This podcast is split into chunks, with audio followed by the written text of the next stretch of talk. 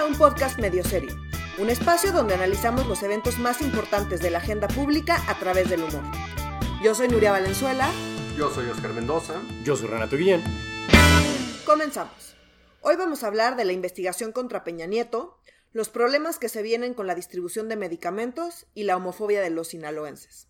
Renato nos va a contar sobre qué onda con la investigación de Peña Nieto. Es un tema muy, muy este, es un tema muy álgido, ¿no? Es un tema que todo el mundo hemos estado esperando, ¿no? Es como la, la, cuando esperábamos que llegaran las secuelas de Harry Potter, del Señor de los Anillos, como algo que ya venía, que lees en la aire y decías, llamero, llamero, llamero. Pues parece ser, yo sé que es poco probable, sé que ustedes son politólogos profesionales, ¿verdad? Yo no mantengo en realidad la esperanza de que alguna vez Peña Nieto pise la cárcel o alguien dentro del grupo Peña Nieto pise la cárcel. Sé que está muy difícil, pero al menos un sustito ya les están metiendo, ¿no?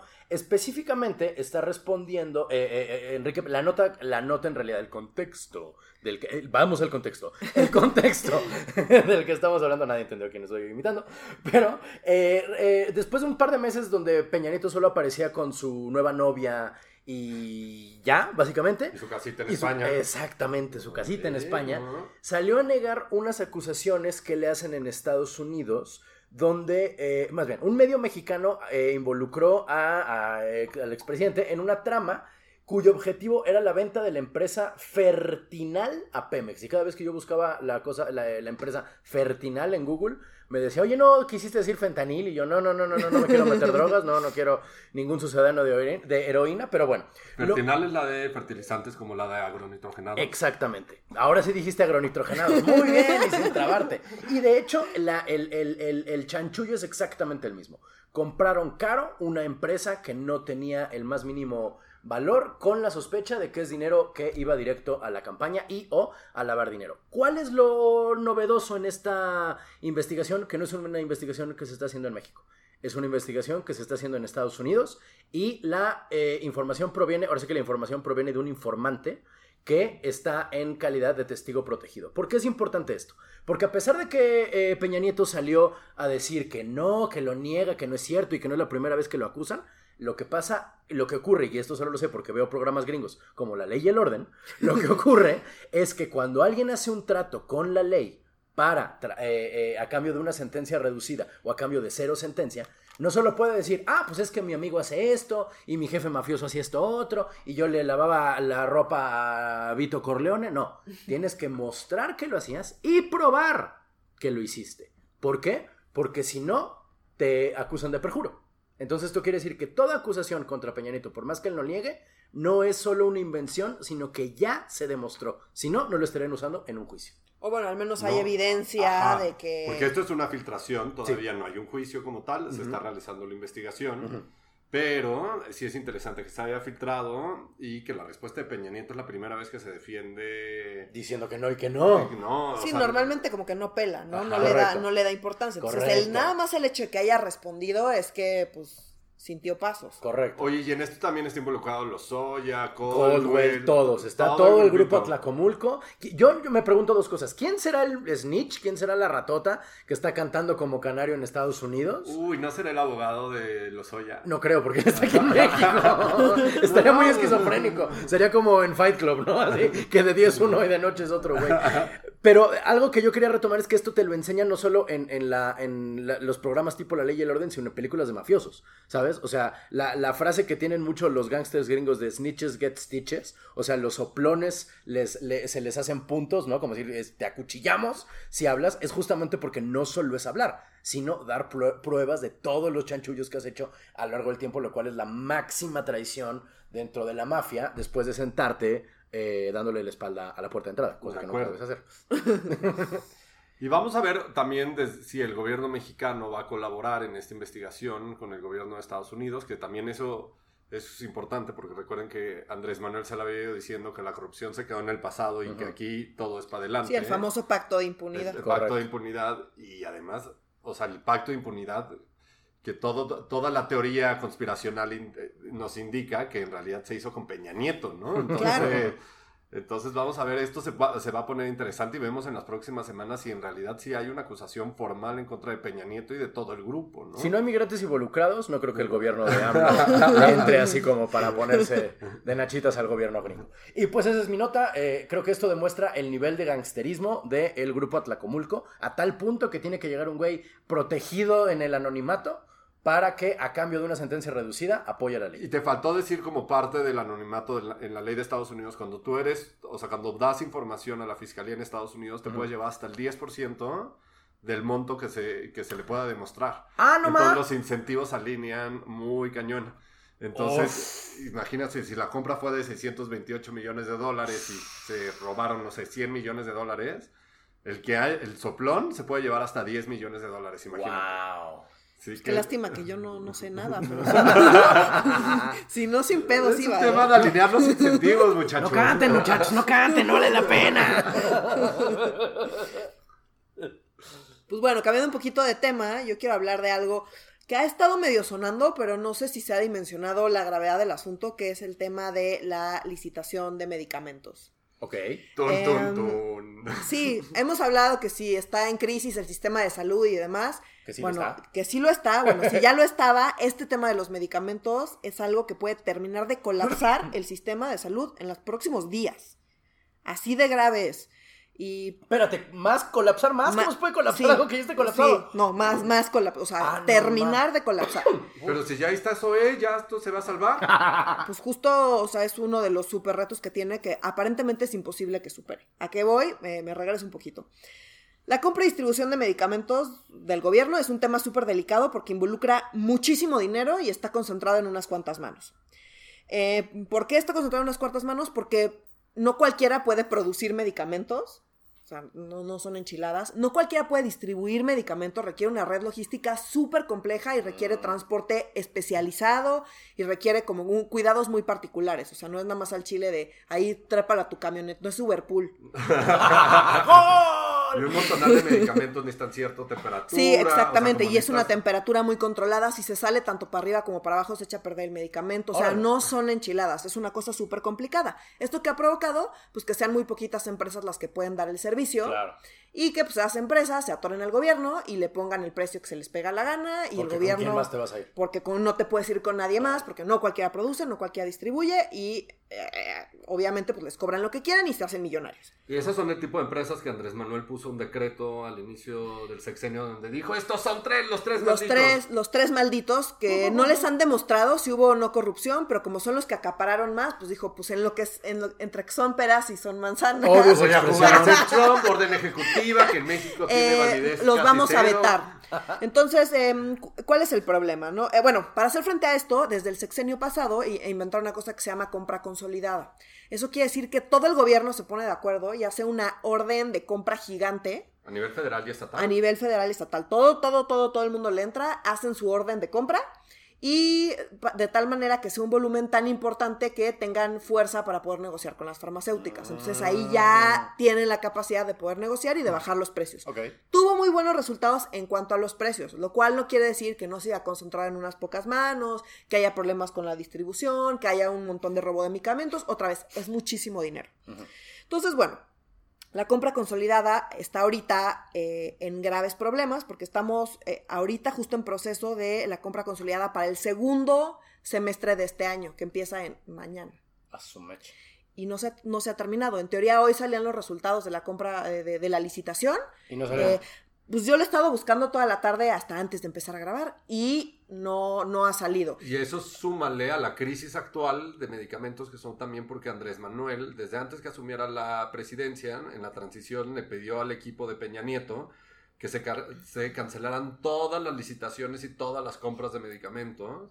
Entonces no ha habido compras de, de medicamentos, o sea, de manera masiva. Sí, la- del primer sem- semestre hubo, ahorita estamos Sí. con los del segundo semestre, pero ha sido un desmadre. Entonces, em, yo creo que el gobierno de AMLO, con la buena intención de combatir la corrupción y la austeridad y no gastar mal y demás, eh, pero sin entender bien el negocio, ha tomado una serie de medidas que tienen al sector de verdad al, al borde del colapso. ¿Cuáles son estas medidas? Son tres. La primera es, como decías, que vetó las empresas que vendieron más de la mitad eh, de los materiales y las medicinas el sexenio pasado. La segunda, que es gravísima, es que delegó la distribución de medicamentos al IMSS. La distribución de medicamentos antes eh, se contrataba vía empresas privadas, que ya tienen su red de logística completamente diseñada y que tienen todas las condiciones que se requieren para distribuir los medicamentos. Entonces lo dijo, ¿saben qué?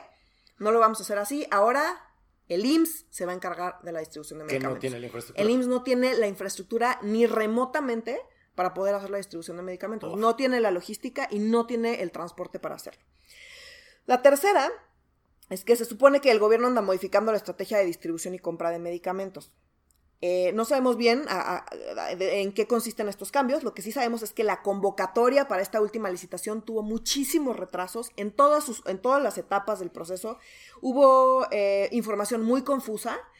Tuvo retrasos adicionales porque la información fue tan confusa que eh, los licitantes tenían demasiadas dudas, no respondieron bien las dudas, no dieron chance a que, a que realmente se pudieran desahogar las dudas.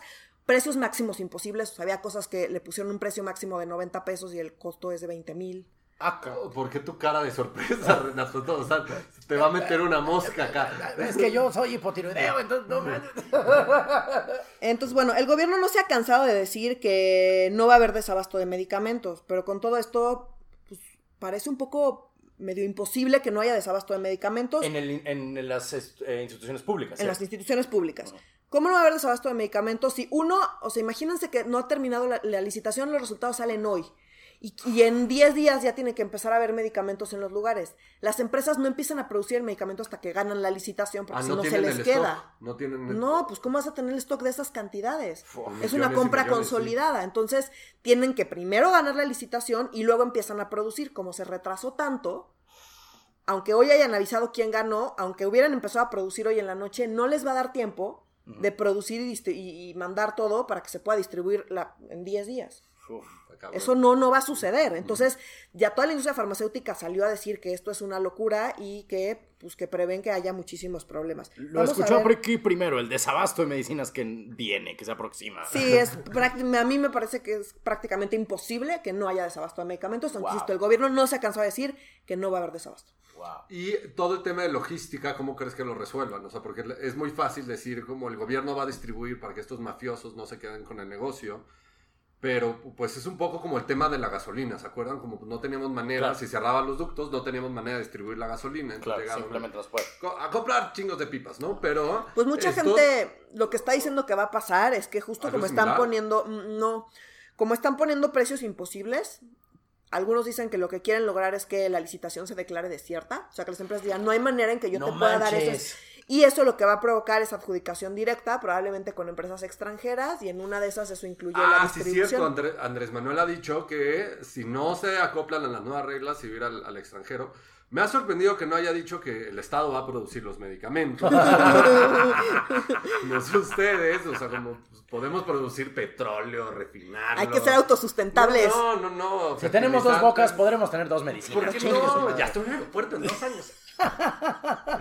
Ay, qué risa nos da los que no tenemos que depender de ese sistema de salud, ¿verdad? Este... Sí, el problema es que pues al final, si haces adjudicaciones directas, pues todas las ventajas de la compra consolidada y de una licitación se pierden y obviamente la ventana a la corrupción y a las tranzas y a la colusión es gigante. No va a haber ni vendas. Sí, exacto. Dios mío santo. Ay. ¿Vieron lo que sucedió en Sinaloa esta semana? Pues se fueron en contra de toda la agenda de derechos. El Congreso de Sinaloa echó para atrás una iniciativa de ley para permitir los matrimonios igualitarios entre las personas del mismo sexo. Querían ser uno de los estados donde fuera pues 100% legal por ley que estuviera en, este, regulado, pero al final el Congreso votó 20 eh, votos en contra, contra eh, versus 18 a favor. Lo que es interesante es que esta era una iniciativa de Morena y que Morena se le dividió la bancada y seis diputados locales votaron en contra de esto y con eso pues ya valió esta iniciativa. ¿Y por qué esto es un tema importante a discutir? Pues porque recordemos un poquito la historia de cómo ha sido esta lucha de derechos. fue en 2010 la, la, Ciudad de México cuando reguló o normó por primera vez y permitió los matrimonios entre el mismo sexo. Y en 2010 la Suprema Corte de Justicia de la Nación se, se pronunció al respecto de esta ley y dijo que era completamente legal y que esto era el derecho que se tenía que respetar. Y para 2015 la Suprema Corte emitió jurisprudencia. Eso quiere decir que cualquier caso que llegue a la Corte, este, esté o no esté regulado en el, en el Estado, se va a permitir el matrimonio igualitario, es lo que se llama el ampar. Entonces, eh, hoy en Sinaloa, si te quieres casar y te quieres casar, yo me quiero casar contigo, Renato, pues tenemos que. ¡Acepto! ¡Ay, qué lindo! ¡Es blanco! Pero en Sinaloa, pues tendríamos que ir al. Teníamos que ir a tramitar a un amparo para que nos dieran chance de casarnos y que tuvieras derechos y que yo tuviera mm. derechos. Todo eso, pues queda en el olvido en, en Sinaloa. Son 14 estados de la República los que no han aprobado esto. Y además sale otra cosa bien interesante desde el lado de Morena, eh, que ahí Nuria cachó esta nota, que esa yo no la vi, que salió hace un ratito.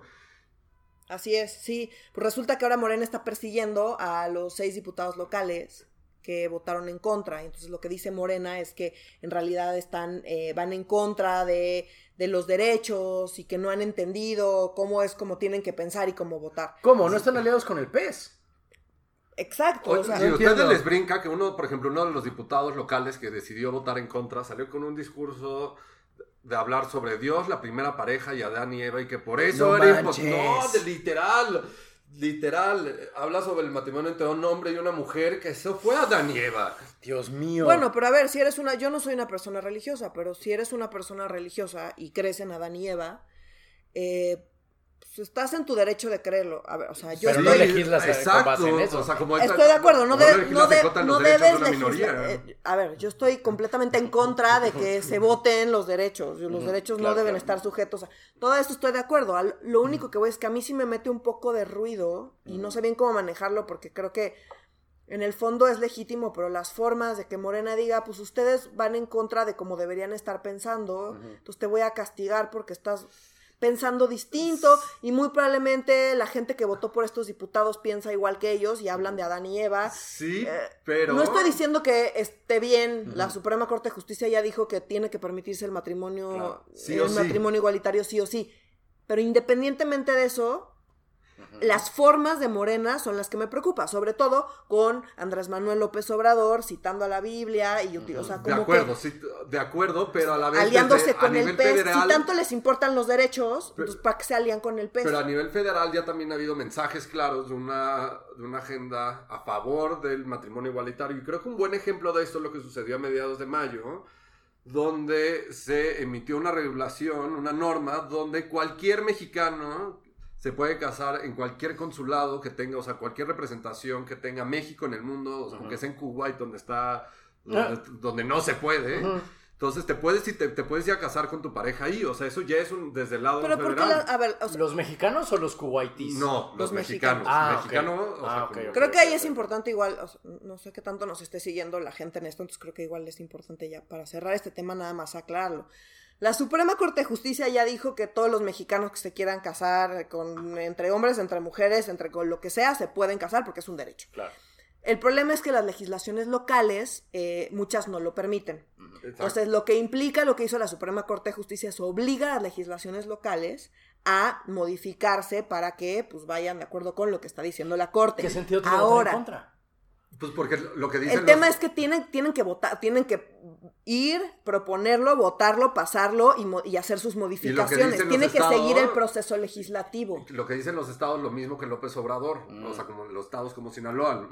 Lo que dicen eso yo no lo tengo que regular, porque mi código diga que no se puede. Al final vas y tramitas un amparo y vas a poderte casar y el estado sí te tiene, te, debe permitir casar. Si el Estado como en su conjunto te garantiza que te puedas casar, pero yo no quiero cambiar mi legislación porque mi electorado eh, piensa que Adán nieva. Claro. Entonces, que Morena eh, esté yendo en contra de los diputados que piensan igual que la gente que votó por ellos, ya.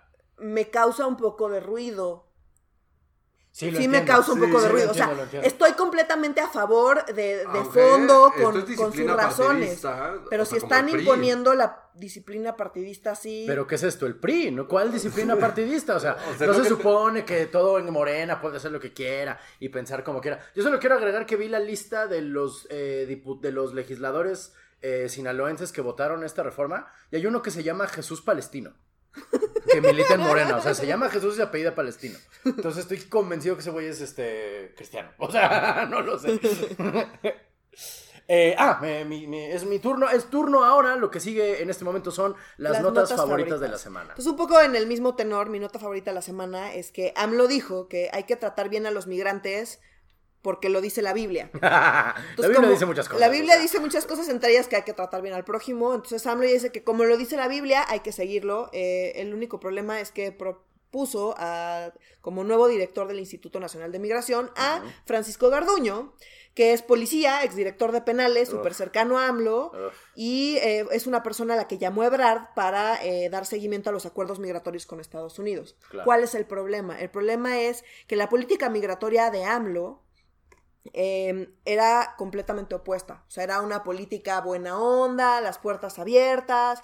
Estaba en el Instituto Nacional de Migración eh, Tonatiu Guillén, que es una persona como súper profesional y que trabajó eh, toda la propuesta migratoria de AMLO. Se plasmó eso en el Plan Nacional de Desarrollo y luego llegó Trump y Ebrard dijo, Comper, nos vamos al otro extremo se pasó por encima a la secretaria de Gobernación, se pasó por encima a Toniatu Guillén y dijo, pues ahora yo acá yo decido y vamos a hacer exactamente lo opuesto. Y se criminaliza. Evidentemente Tonatiu Guillén renunció porque están yendo absolutamente en contra de todo lo que él lleva trabajando. Correcto. Eh, Olga, pues no sabemos si está esperando, a qué, está esperando para renunciar. No no, no, Olga, declaró esta semana que es completamente correcto que el presidente López Obrador... Lealtad a López Obrador. Dicte la agenda y una lealtad infinita. Sí, el problema es que Marcelo está haciendo y deshaciendo y pues, la secretaria de Gobernación, yo creo que nunca habíamos tenido una secretaria de Gobernación tan débil. Y como nunca habíamos tenido un secretario de Relaciones Exteriores manejando la tropa. No, y los derechos, son, los, derechos humanos de los migrantes, porque estos no son migrantes, coño, son refugiados hay, que, hay, que decirlo, hay que decirlo con sus letras, son refugiados. Y lo más preocupante es que la opinión pública ya, pues ya nos estamos volviendo como electorado de Trump, ¿no? Cada vez la gente empieza a tener un discurso de odio, antimigrantes, como que Trump no le hable feo a los mexicanos, pero yo sí le hablo mal al centroamericano o al africano. Es que no agradecen la comida que les damos, no de que vienen a quitarnos nuestros empleos, neta, ya se escucharon. sí, no, no. Si a mí me quita un empleo un guatemalteco, es que no estaba haciendo bien mi, mi chamba. Definitivamente. no es cierto, no es cierto, es un chiste, es un chiste. Un inmigrante de cualquier país, no necesariamente Guatemala. Mi nota favorita de la semana fue la cancelación del Metrobús en, Gómez Palacio, en Durango. Donde Andrés Manuel este domingo en un meeting, eh, donde estaban hablando de muchos temas y salió el tema del Metrobús, pidió a los asistentes, a, a mano alzada, donde literal gritó, dijo, los que estén en contra del Metrobús, levanten la mano, y los que estén a favor, levanten la mano. Y en esta gran consulta popular, pues adivinen qué, perdió el Metrobús, este, y AMLO decidió que estos, los 120 millones de pesos que se iban a destinar a esta obra, en realidad ahora se van a meter a agua o a un hospital por terminar, que también se consultará, no se preocupen. Hubo muchas críticas sobre este proceso y esta decisión de Andrés Manuel y Andrés Manuel respondió de la siguiente manera. Se ve esto como una situación despectiva porque había también un desprecio por la democracia participativa. Pues ahora vemos, o sea, como todo este proceso de democracia participativa, donde pues claramente... Si eso es democracia participativa, las candidaturas ciudadanas del proceso de elección pasado sí eran candidaturas ciudadanas. Pues claro, o sea, como levante la mano, o sea, como eso está representando realmente a sus fans. A sus fans y... Que además perdió, o sea, como sí cabe mencionar que Morena perdió, entonces sus fans ni siquiera son la mayoría. Y en Gómez Palacio no había una representación realmente de la población... De, la población. era un este, meeting. Eh, claro, era un meeting político pro AMLO. Y si Andrés Manuel está diciendo los malos son el Metrobús y la corrupción y todo, pues ¿qué haces? Claro. Pues levanta la mano si pues claro, que estás en contra. como si yo pregunto en mi familia quién es el más guapo, yo o el ecoloco, pues obviamente mi abuelita y mis tías van a decir que el ecoloco. Es clarísimo. era una consulta, una consulta como la llevó a cabo Andrés Manuel, porque no crean que hubo ahora una asociación civil que le encantaba a Andrés Manuel para levantar la consulta. No, no, no, no, no, ya no. Basta de simulaciones. Es con la gente que estaba en su meeting, es la que se manifestó. y como esa gente claramente para Andrés Manuel representa el sentir de la población. No, es que creo que el problema para Andrés Manuel es que no entiende, eh, no entiende de muestreo. ¿No? Y, y- y- y él cree que Muestreo. el problema, o sea, que lo están criticando porque la gente votó a mano alzada. No, No, mano no, no. alzada es lo de menos. El problema es la muestra el- que está votando, a quién le estás preguntando y Preguntando y a sobre todo no. a quién no le estás Correcto. preguntando. Ahora, Gómez Palacio tiene tan pocos habitantes que en una de esas sí es un muestreo este, válido el número de gente, de personas que había ahí. Eh, no, Ay, no, no, por no. supuesto que no. Estoy No, no, mamando. no, no, no. Eh, ya para terminar, damas y caballeros, mi nota favorita de la semana es sobre el ex rector de mi alma mater, la Universidad Nacional Autónoma, Autónoma de México, el ex eh, secretario de Salud, José Narro. eh, quien eh, ha sido priista durante muchísimos años. De hecho, hace poco renunció a un puesto que tenía, no recuerdo en dónde, en, en la UNAM, para decir, ahora voy a solo estar en mi partido, el PRI. Y fue como cuando Superman se pone unos lentes y dice, he sido Clark Kent todo este tiempo. Entonces, ¡ah, no, hombre, a poco! ¡Qué sorpresa! ¿no? No sabíamos, Clark. Lo increíble de la nota y por lo que yo me reí tres horas fue la, la razón por la renuncia de Narro es porque se dio cuenta que el proceso interno de elección del PRI está amañado. O sea, eh, militó 46 años en el PRI. Ayudó a mañar el Ayudó a proceso. mañar procesos, pero dijo, ay, Y no, ahora se sorprende. ay, no, ¿cómo es posible? Un momento, yo pensé que, pues, ¿dónde cree que está, señor? O sea, ¿en qué partido cree que está militando? Dios mío, esto es una vergüenza para todos los este, egresados y o fósiles de la Universidad Nacional Y Autónoma de México. Una figura súper respetable del PRI, muy lejana al amañana- amañanamiento. o sea, Malefable Beltrones Ah, dijo... Que no va a votar. No va a votar en esta elección. No, pues, ya se limpió la cosa. No hay una revolución allá adentro. No había y después visto. acusaron que esto fue culpa de Morena, que son Claro. prácticas de Morena lo Claro, que está claro, sucediendo sí, claro. que va a ser que está preocupante porque o sea como ya más allá de toda de toda broma si sí y si eh, el PRI se termina yendo con Morena pues ya valió madres todo ya valió madres el INE ya valió Ah, madres pues no se preocupen, es lo que está sucediendo en el Congreso Federal. en no casi por eso todo. pero ahora pero ahora seguro va a pasar Y ahora sí O va a ser el primor de y deber. ahora sí, ya no va a haber ya no va a haber manera de ¿Qué es tener mejor, Prio- Primor o Prián? Híjole. pues, Prián, ¿Qué es ¿no? mejor cáncer o sida? O sea, no sé, mano. al menos el PRIAN se mantuvo separado más tiempo Una larga vida, en el otro todavía dependes de probabilidades. De veras. Bueno, es mejor que te dé cáncer en el huevo izquierdo o en el derecho. el izquierdo No sé.